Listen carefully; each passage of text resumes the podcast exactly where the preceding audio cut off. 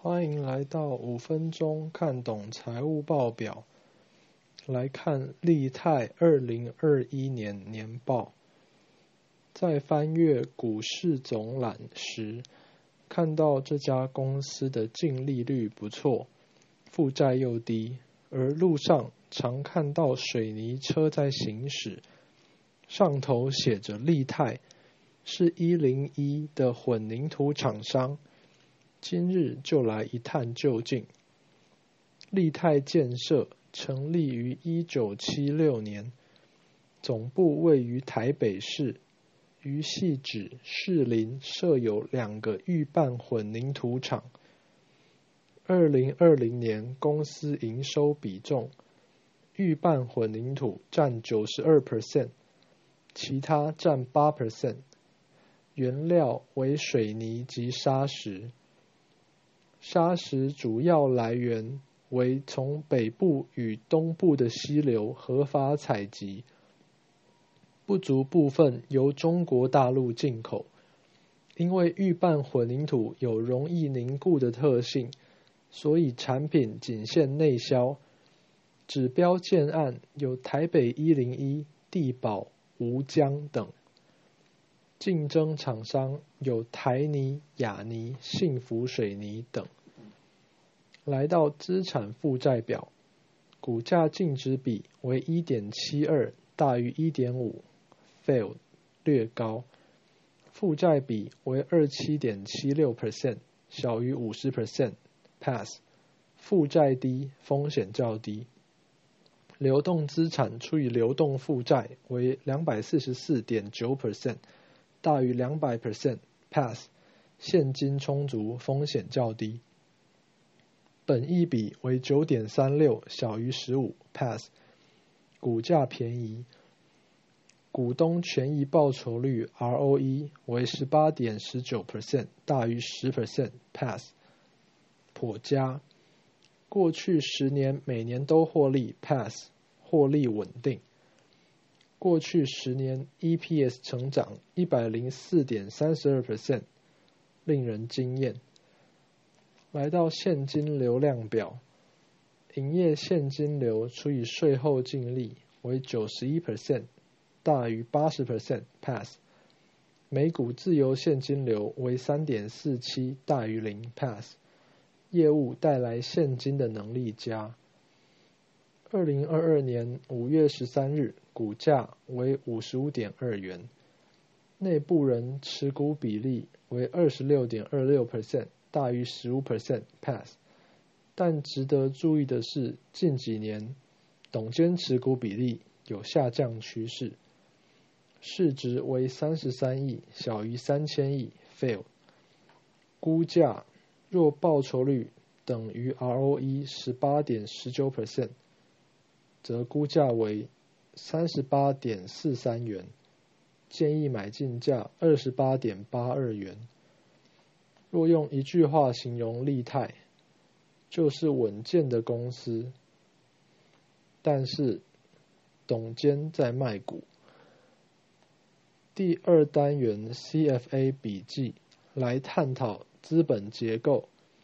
负债有税盾的效益，但是负债过高。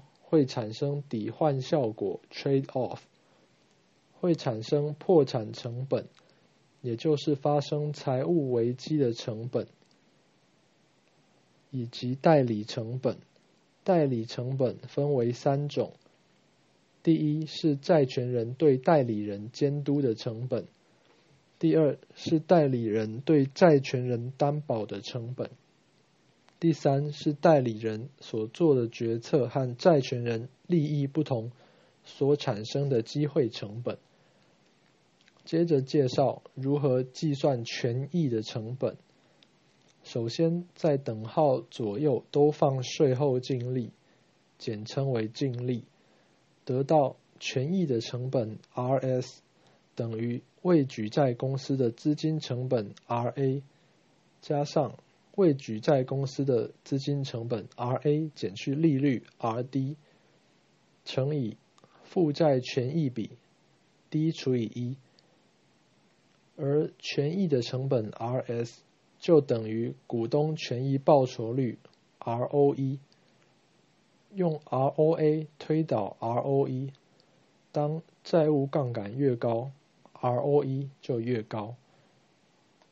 在计算折旧时，可以使用年数合计法，又称加速折旧法，就是将折旧的资产金额乘上折旧因子，折旧因子等于剩余使用年数。